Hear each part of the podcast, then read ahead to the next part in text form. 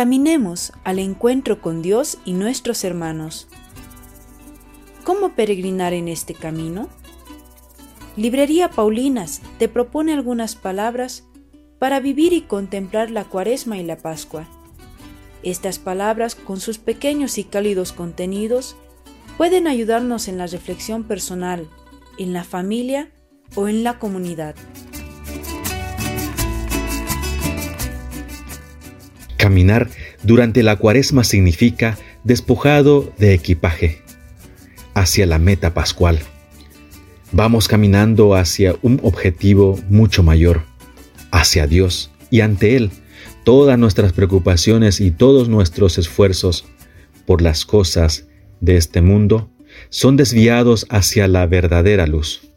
Este camino no termina con el silencio del sepulcro y la soledad de la muerte de Cristo, sino con el resplandor de la resurrección.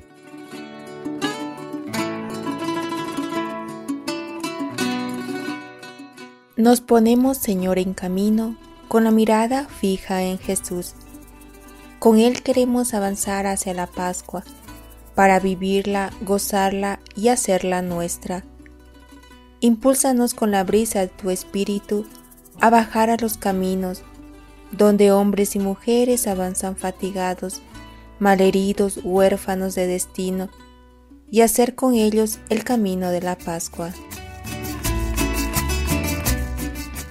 Librería Paulinas, cerca de ti, para vivir y contemplar la cuaresma y sobre todo celebrar la Pascua, el tiempo nuevo de la resurrección y de la vida.